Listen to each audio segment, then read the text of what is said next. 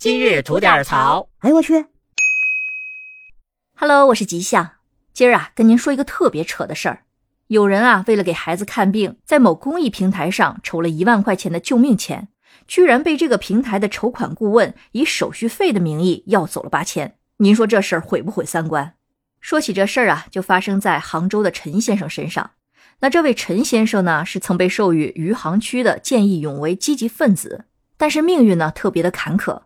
早年间，十三岁的大儿子在老家溺水身亡，而如今七岁的小儿子又被确诊了白血病。目前在浙大的儿童医院接受治疗，已经花费了三十多万。而陈先生的家庭经济情况呢，其实比较一般。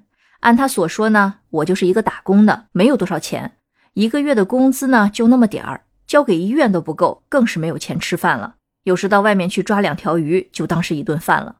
而就在这儿子治病无望，自己也深陷绝望的时候，突然有人伸出了橄榄枝，一位李先生联系到了他。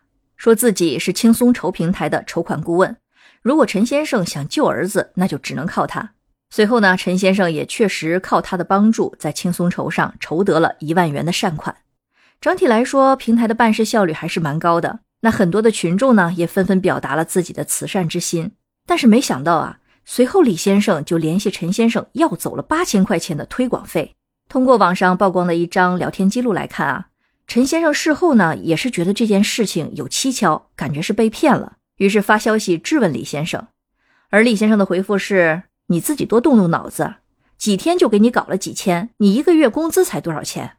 别人说是骗子就是骗子吗？你自己有没有拿到钱不知道吗？昨天晚上不给你推广，就没人给你捐钱了吧？救不救你儿子的命，你自己看着办。而且只有我能帮你筹到钱救你儿子，你自己多了解了解，多掂量掂量。”但陈先生呢，仍然觉得这件事儿不太对劲儿，于是就联系了新闻媒体，与李先生一起在线下碰个面。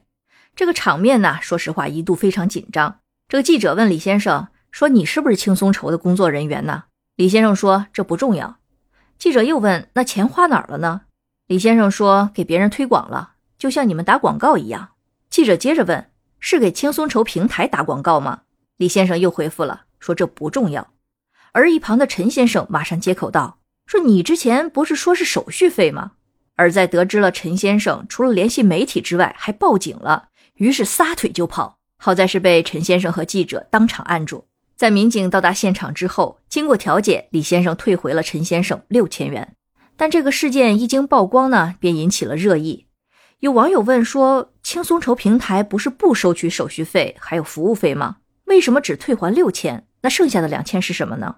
也有网友说啊，这事儿啊，俨然已经是一种产业链了。之前他住院的时候呢，就有轻松筹的工作人员，一个病房挨一个病房的问别人需不需要帮助。说白了，就是让他们上轻松筹，由大家来捐款，然后他们来抽成。还有网友说呢，自己二零年的时候其实得过脑瘤，在水滴筹呢筹得了将近十万块钱，一分没扣，全部到账。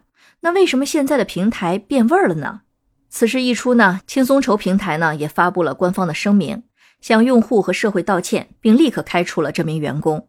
而随着事件的发酵，很多网友也是非常的感慨，说感觉轻松筹也不再可靠了，那水滴筹也不能用了，我再也不去捐助别人了。